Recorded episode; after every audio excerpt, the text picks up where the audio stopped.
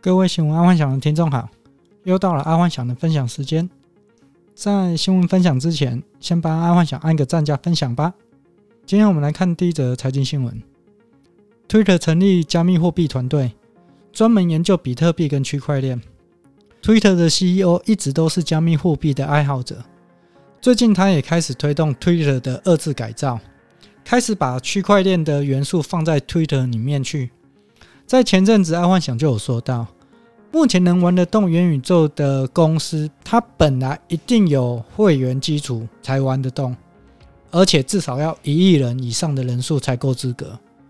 所以，Twitter 当然也是玩家之一。现在，Twitter 啊，它除了可以用比特币打赏之外，还可以把 NFT 的头像摆在 Twitter 上面。也就是说，Twitter 已经是踏出区块链应用的第一步了。我在所有的元宇宙里面，每个人都在喊元宇宙，那 Twitter 应该算是已经踏出第一步了。但万万没想到的是，Twitter 不满于慢慢前进，他直接成立了加密货币团队。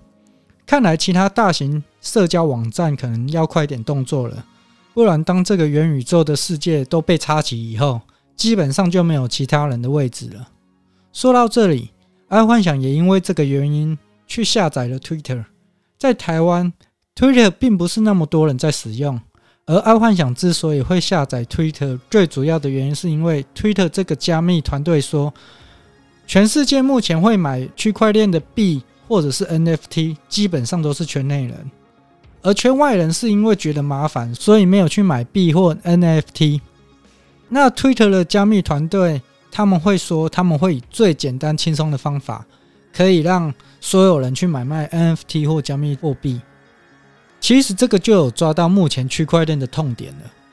对于 NFT 也好，加密货币也好，很多人还是听其声而不闻其道，因为怕被骗嘛。假设 Twitter 能解决这个问题，以它自身这么大型的入口网站，再加上可以简易买卖加密货币，这个很容易就会红起来，当然也会推升它在股票的价值。好，再来是娱乐新闻。女星杨浩如惹怒吴宗宪，半夜她被退通告，惨遭封杀。她亲自揭开演艺圈的黑暗面。女星杨浩如，她最近她在上节目的时候说，她过往被节目组封杀的故事。而她的故事就是说，她本来要去上吴宗宪的节目，突然之间半夜被通知，因为她得罪了吴宗宪，所以被封杀、退公告。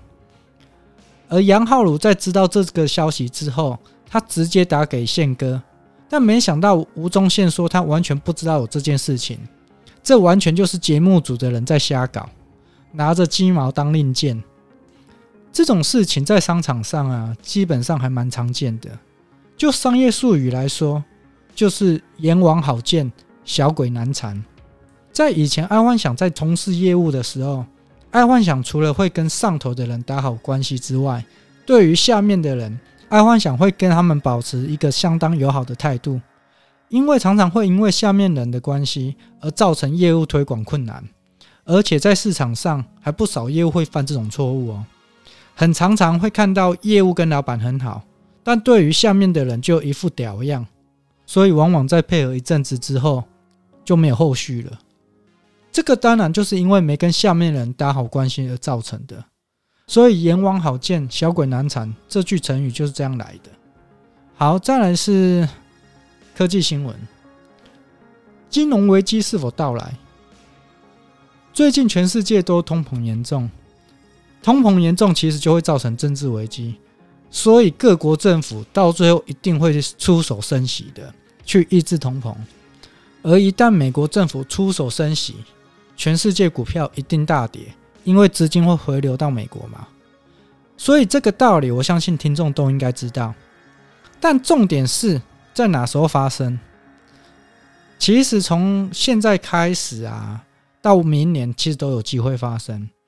因为从比尔盖茨离婚、马斯克卖股票、巴菲特持有现金为史上最高水位，这些迹象就可以知道，他们都在等崩盘的那一天到来。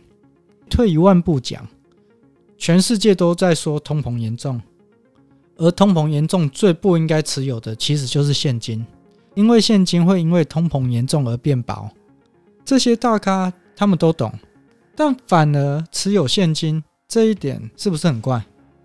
这也就代表未来随时有机会崩盘，而阿幻想猜想，那个时机点应该就是美国升息的那一天。